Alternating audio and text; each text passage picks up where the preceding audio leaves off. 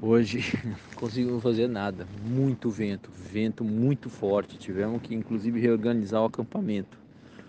Batia um vento de 30 nós com rajada de 40, levantando a barraca polar, quase levando ela embora. Tivemos que ficar pendurado lá segurando a polar. E o vento levou umas caixas de, com mantimento. A gente teve que ir atrás das caixas. Graças a Deus, na beirada da praia tem os growlers, né? Que são esses fragmentos de iceberg, assim, eles seguraram as caixas. Então a gente pôde recuperar de volta. Aí tivemos que apear tudo de novo, barraca, caixa com água em cima, né? Que é o maior peso que a gente tem. A gente tem muita, a maioria das caixas são, são de, de água, né? Com aqueles volumes de, de seis garrafas de um litro e meio.